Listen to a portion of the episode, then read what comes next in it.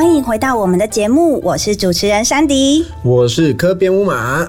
哎，珊迪，你有没有看我今天穿什么衣服？哦，看起来蛮运动风的。你等一下要去运动吗？对，我等一下去运动。哦，啊，我今天穿这运动风很简单，就是我最近有在比较认真在健身。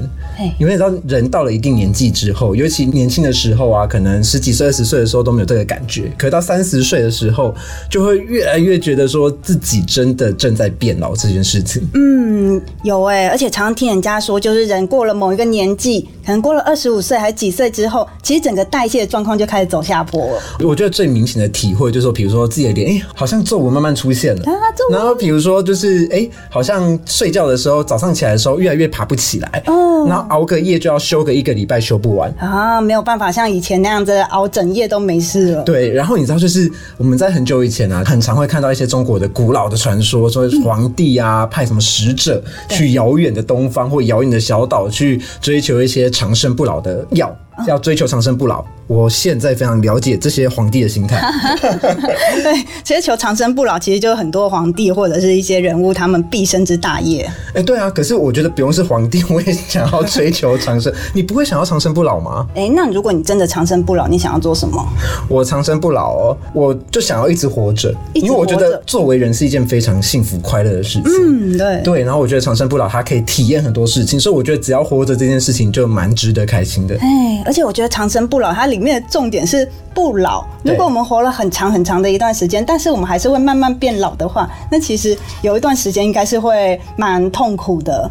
哦，我觉得人就是要经历痛苦跟快乐，但我现在还没办法想象说，就是生命没有终点是怎么样的状态啊。像是说，其实我们可以看到很多，比如说动画小说啊，一些改编的作品，比如说我最近在看一个最近日本非常有名的动画，叫做《国王排名》，然后这个国王排名里面就刚好有两个角色，嗯，他是都有在做想要长生不老这件事情，其中一个角色没有啦，其中一个角色不想长生不老，因为我觉得对他来说，可能生命没有终点这件事情是非常可怕的，所以他就会产生一些心智上的一些扭曲啊什么的。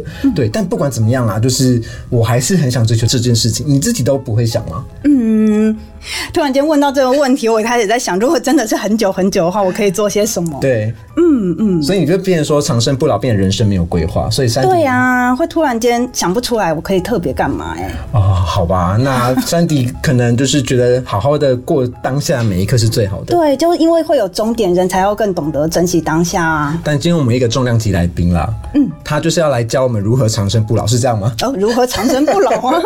就来宾一直摇头说没有没有没有，我们没有要讲这件事情。可是我们相信我们的来宾可以让我们就是探究一下，说长生跟不老，现在我们的一些科学的角度，他们看到了一些什么新的发现？又或者是说长生不老这件事情的可能性，在当代科学里面呢，会怎么去做解释跟论述这样子？嗯，没错。那在我们进入今天这个主题之前呢，让我们跟着科宝家族一起去冒险吧。Go！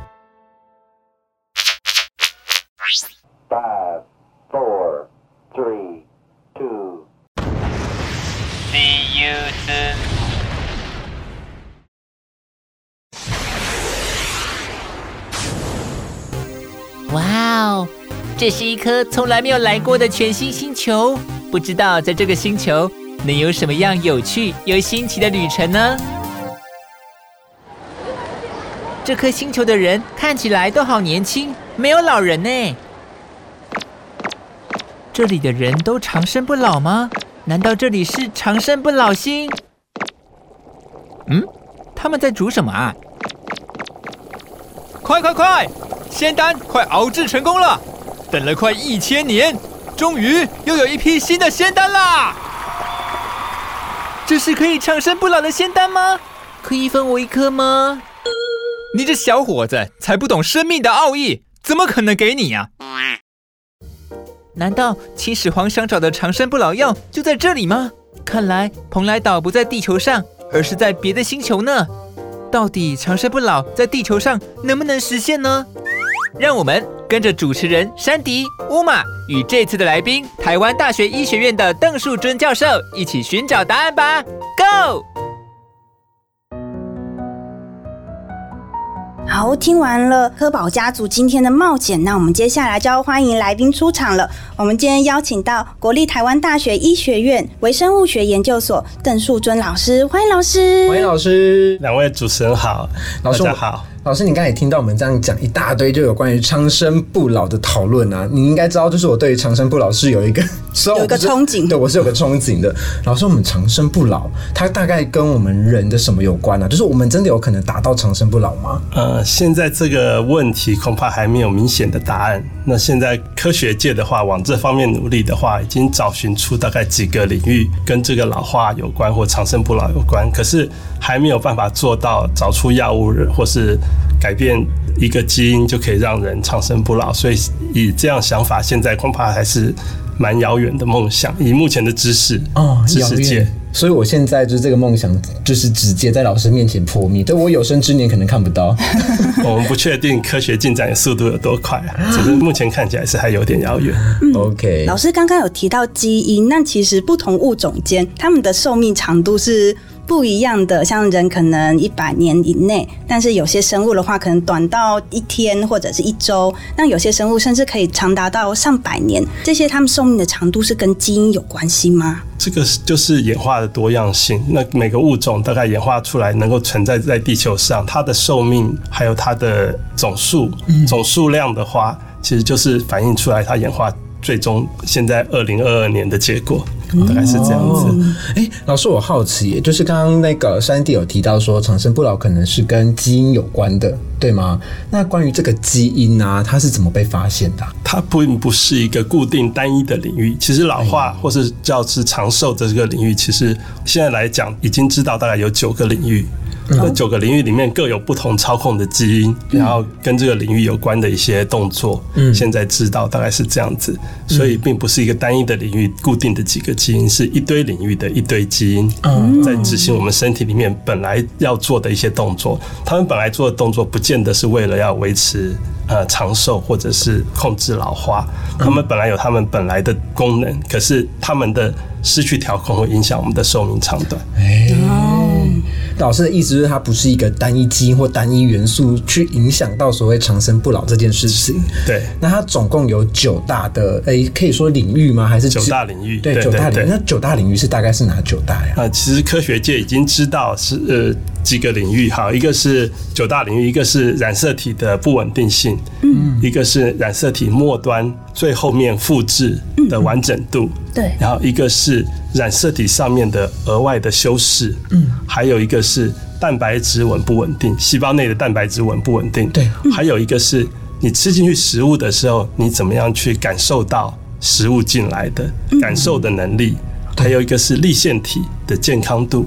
对，啊，立腺体是产生能量 ATP 的地方，那它的健康度，还有一个是细胞走向衰老的程度，嗯，那还有一个是干细胞会不会走向用的过度了，已经没有功能了，嗯，最后一个是细胞与细胞之间互通有无，会不会已经挂掉了，或是变差了？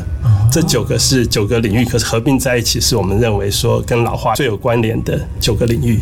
嗯老师讲的这九个领域里面呢、刚刚有提到一个是在染色体复制的时候，它的末端可能会慢慢的磨损掉。老师，那指的就是我们可能会听过的端粒吗？是，它就是端粒，对端粒，所以端粒有一个酵素叫端粒酶，或是叫长生不老酵素，讲的比较夸张一点，就是它其实是延长染色体末端的一个酵素，所以那个因为随着年纪老化，那个端粒会越来越短。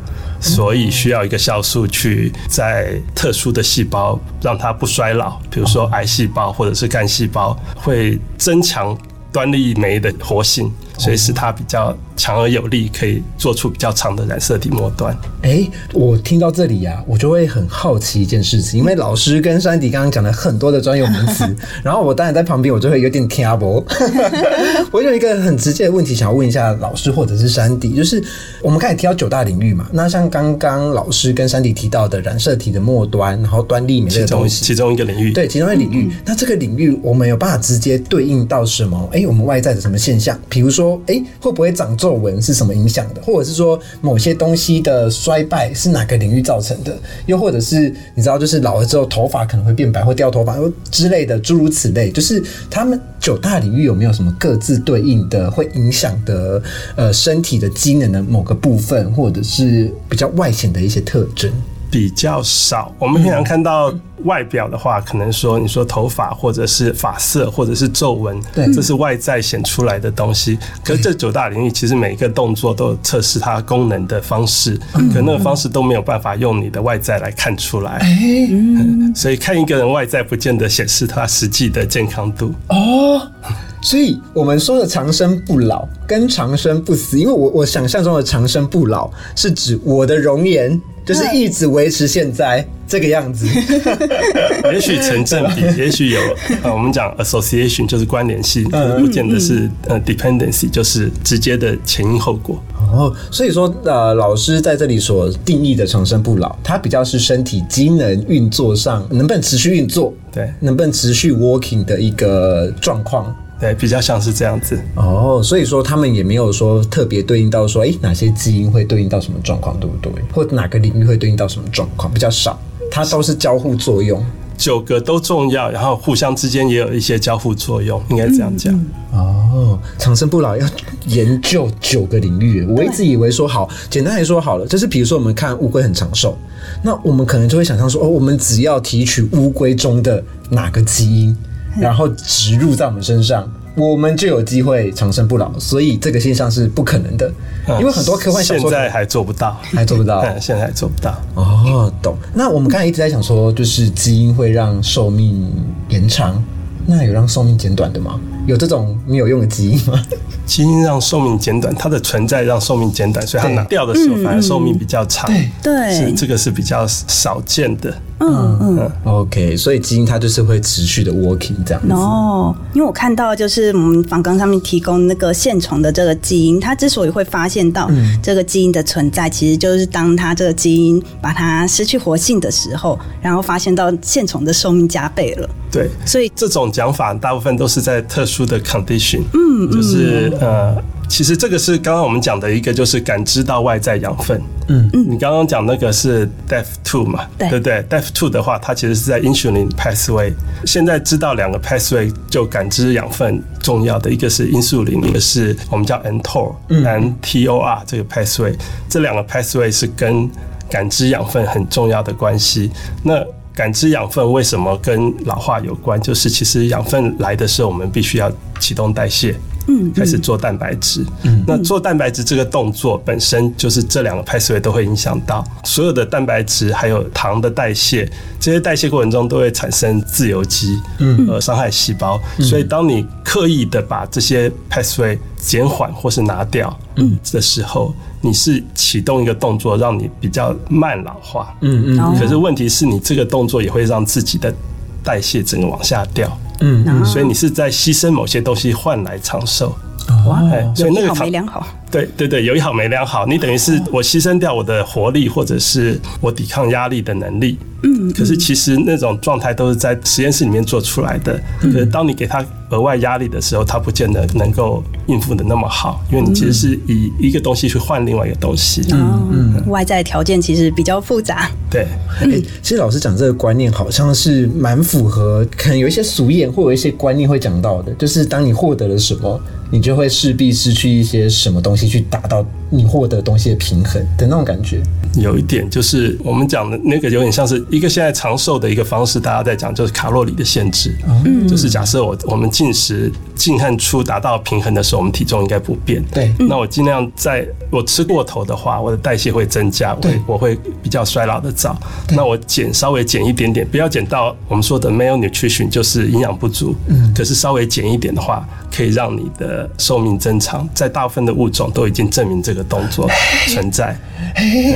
山迪一直点头，对，可是问题是你的食欲，或者是你其实是损伤一些、损失掉一些东西嘛。比如说，其实生物在外在大自然中是有风风雨雨、有各种压力过来，对所以在某些状态下，你必须要应付那压力，也许要吃得更强壮一点，也不一定。所以这个有一些 balance 的动作存在。我觉得老师刚才提到了一个让我很冲击的观念。嗯，老师说，就是如果你想要稍微就是哎、诶可能身体的运作更好，或者是说我们不要说长生不老，就是说也不要说延长寿命，就是让整个身体机制更好的时候，你要去限制你卡路里的摄取，是这个意思吗？限制饮食，对，对，可是这就很有趣啊，因为我们平常都会讲啊，诶，比如说。爸爸妈妈对会对小孩子说哦，吃多一点，然后吃多一点高多汗。高端还是一件好事嘛？嗯，对。然后我们或者是说，我们会说，哎、就是平常摄取食物的时候，哎、多吃一点，你会更健康，对吧？就是我觉得这是一个基本概念，就是你要吃嘛。可是老师刚才提到一个概念，是有一点像是说，哎、你要吃没错，但是你不要吃那么多，这岂不是跟减肥的概念很像？我觉得其实很多概念它是要取得一个平衡嘛平衡，对，它有点因为减肥，你的 BMI 会一直往下掉，嗯应该是在我们 BMI 说正常是二十一点五嘛，对。就是那个上下二二一二二，你保持那个配上适度的运动的话，那样是最好的。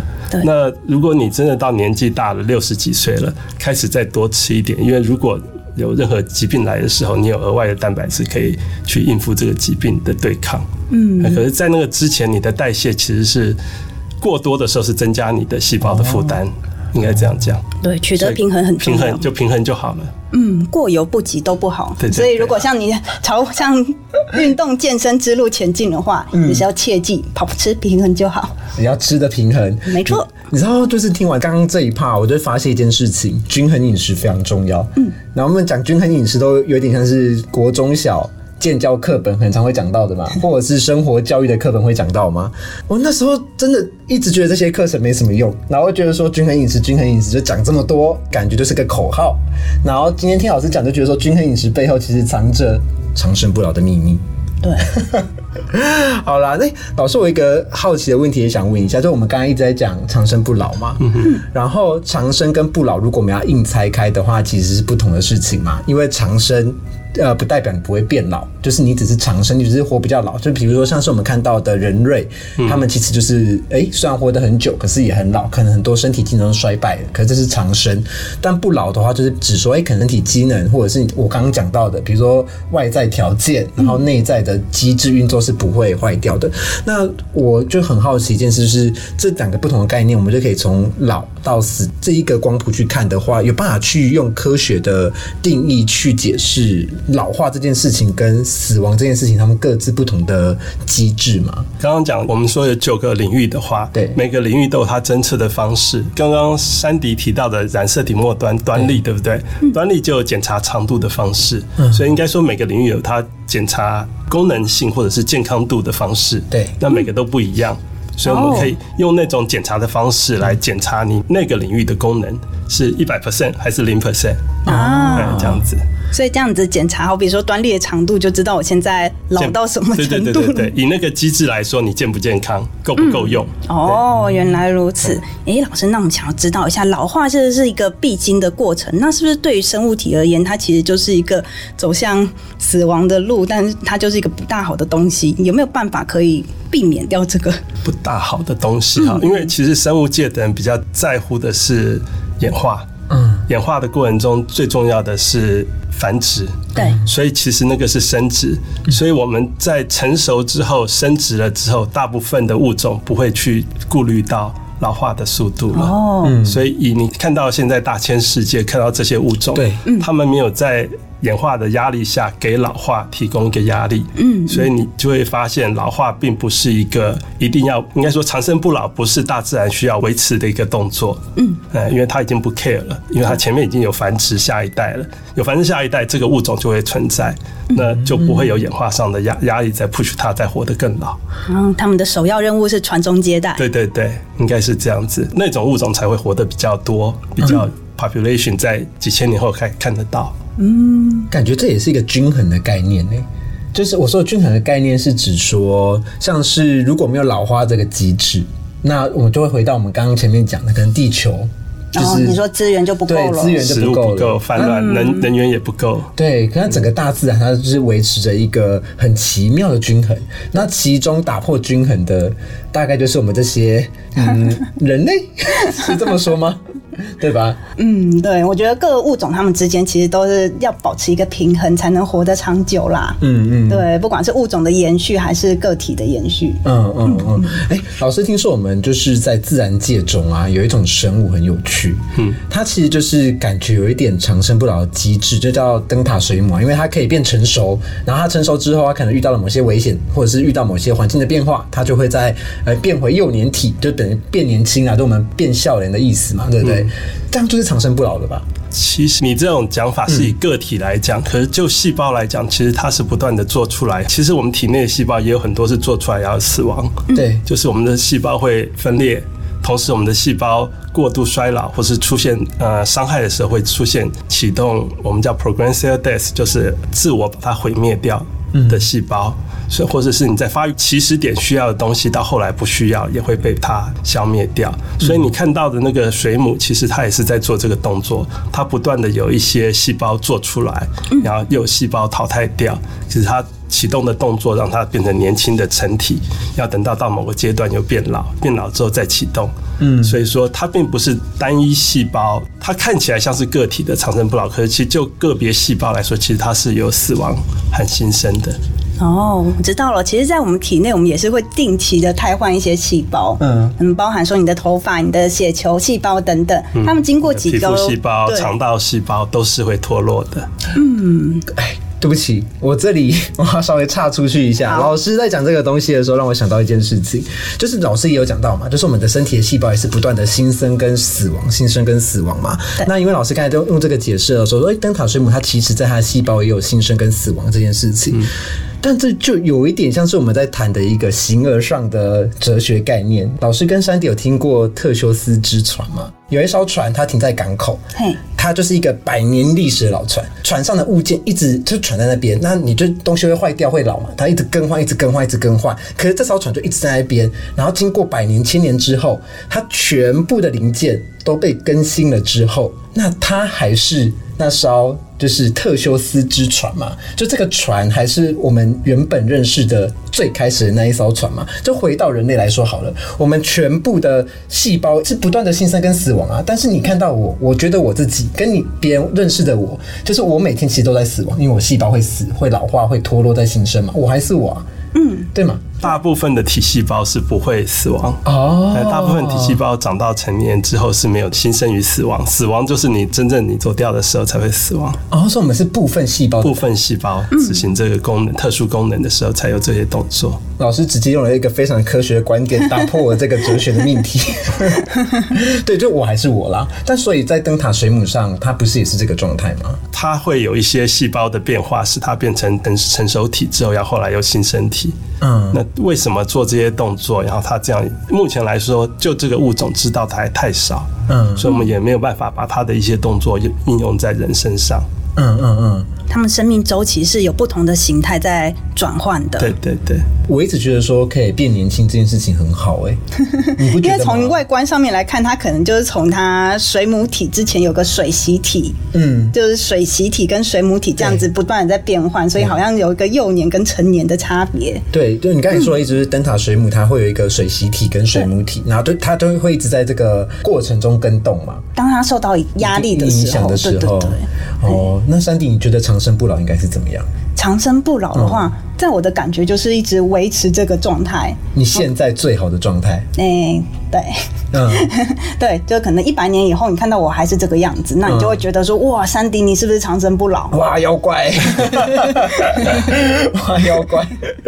哦，是哦，好吧，我觉得我我跟你想的长长生不老也是差不多的一个状态啦。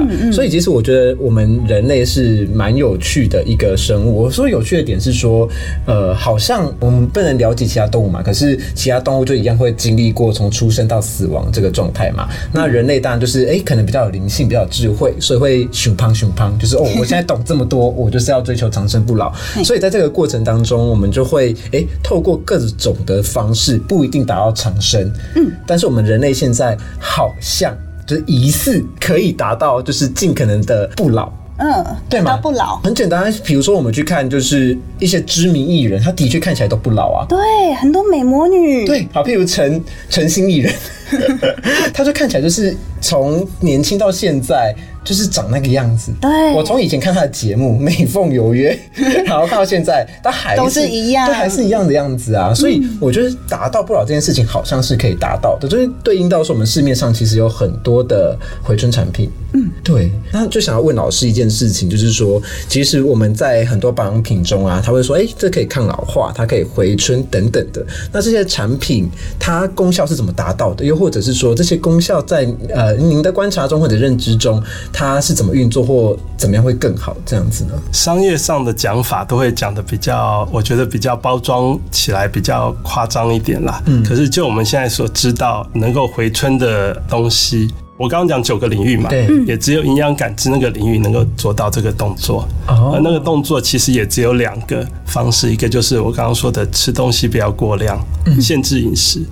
第二个是另外一个养分感知的 pathway 叫做 mTOR。对，mTOR 的抑制剂，嗯，所以我们让你的养分感知变差一点，启动的代谢少一点，那和限制饮食是一样的 idea，、就是用这样方式才能使你的呃细胞损伤少一点，嗯，减缓老化，嗯嗯，其他的呃恐怕都很有限，OK，那就是我们在讲这些回春的时候啊，就是比如说我们会敷脸，然后比如说哎、我们可能会吃一些保健食品，它的运作机制或者是说是有没有什么哎、可能比较有用或比较没用这样子的区别呢？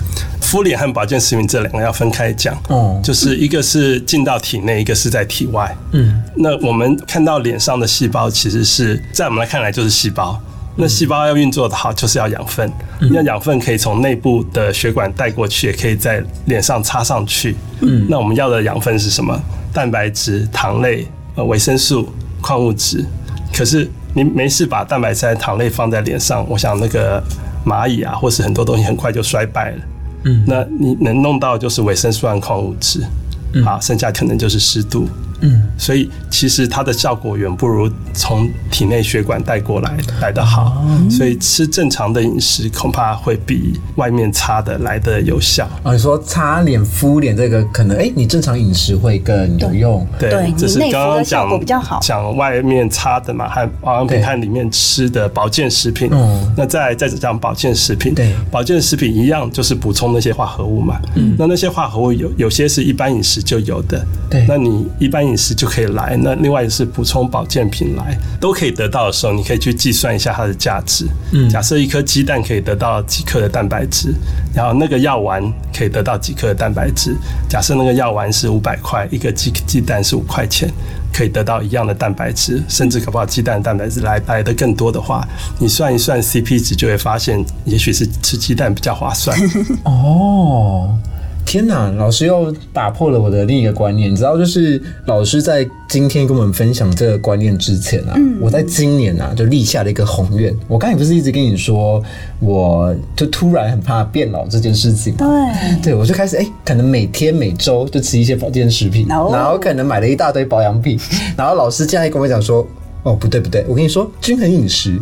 原来我们是一个均衡饮食的课程 对，均衡饮食最重要哦。啊！均衡饮食真的可以做到很多事情诶、因为比如说我在健身，他们也会很常说要均衡饮食啊什么的。我真的是今天回到过去，然后老师重新告诉我，就是我我们只要做好均衡饮食什么的，我们就可以做好，就是哎、可能身体机能的维持会更好啊，什么这件事情。老师，你刚刚说的九大领域啊，你方便再跟我们的听众朋友再解释一次吗？就是那九大领域的一些基本的观念啊、关系啊，然后跟我们最后要提到，哎、我们今天的议题长生不老的时候，它的连接性。呃，九大领域哈，第一个就是染色体要保持稳定。那染色体不稳定的时候，很容易就会断掉，或者是你细胞就挂掉了。嗯，所以你你当然细胞挂掉挂多的时候，你组织就不能执行它的功能，你器官就坏掉了。对那器单一器官坏，很快就会到其他器官也变得衰老。嗯所以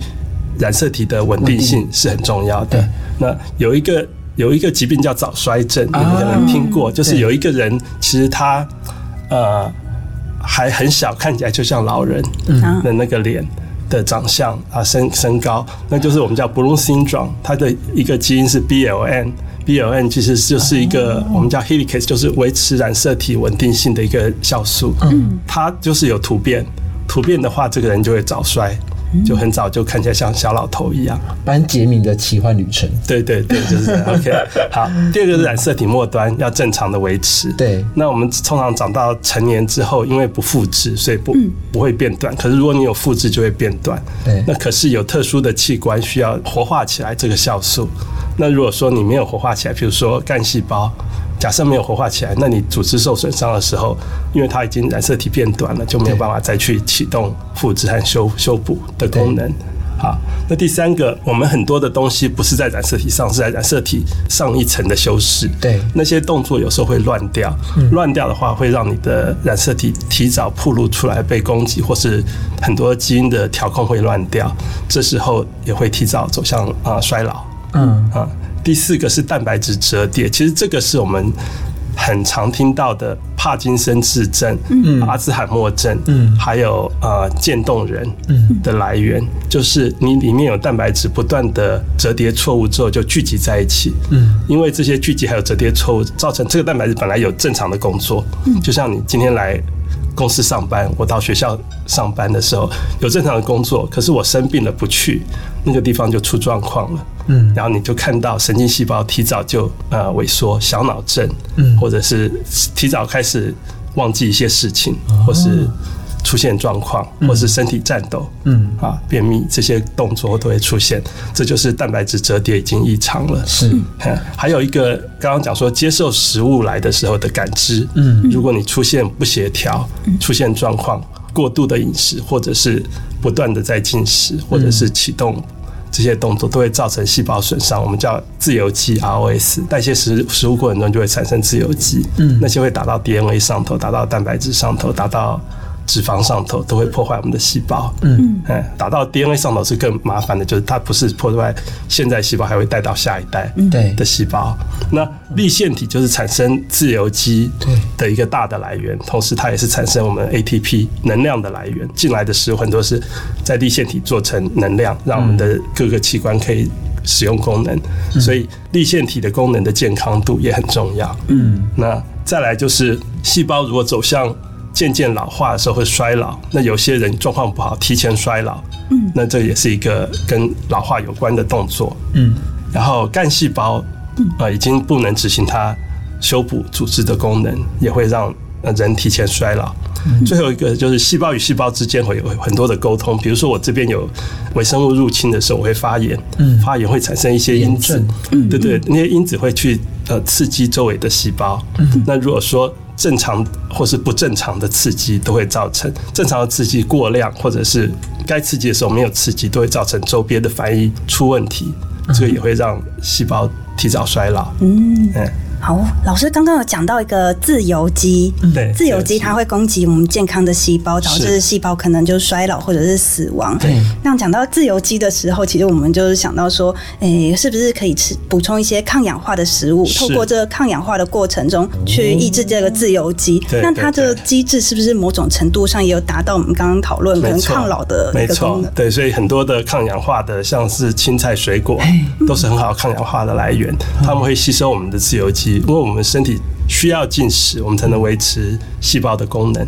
可是进食过程中就会产生自由基，所以我们可以要补充这些健康的食物啊，青菜、水果，让你自由基的量消失、减少，嗯，所以达到健康。哦，那我可以用比较简单的方式去理解这件事情嘛？就是自由基是染色体在执行某些作用的时候会产生的呃废物吗？可以食物应该哦是我们食物代谢过程中哦食物就会代谢过程中会产生的正正常会产生这些东西。OK，所以然后吃抗氧化食物，它可以吸收这些自由基，是的然后是的从我们的身体中把它代谢出去。吸收掉，呃对，把它吸收掉，把它吸掉，吸掉对哦，所以抗氧化食物它是可以多吃的。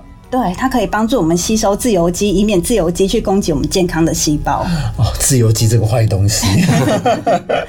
好，我知道。哎、我刚刚就是听老师这样讲这九大领域啊，可能老师第一次提到的时候，哎、我觉得有一点模糊。可是再一次再听到老师在复述，然后更详细的解说之后啊，我在想说，这九大领域是不是他老师刚刚一直在强调一件事情，就是抗老，为就是长生或不老这件事情，就是所谓的老化这件事情，它其实是用很多很多不同的影响因素，它可能有一些、呃可能染色体的一些诶，比如说一些修复功能啊，或者是破诶、被破坏掉，或者是它某些机制出了问题，然后甚至是说老师刚好提到的炎症的一些反应等等起的一些作用，就是种种种种的因素结合起来，才会去汇聚成说我们在呃追求真的在理解长生不老这件事情需要去理解的一些概念跟观念这样子呢。对，感觉它背后的机制其实还蛮复杂，然后彼此又都有影响。是的，嘿，哦，长生不老真的是不容易呢。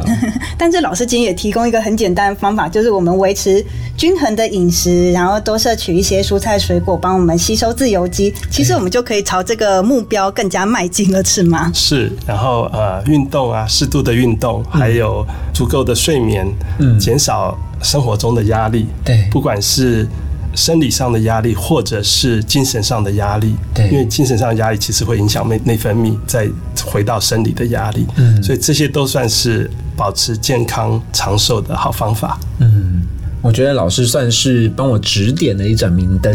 我现在就是去健身，然后好好的均衡饮食，的确是对的。对，这样互相搭配，相信你就可以有一个很健康又可以呃接近长生不老的一个目标。对，这么简单、我觉得长生不老这件事情是既容易但又不简单。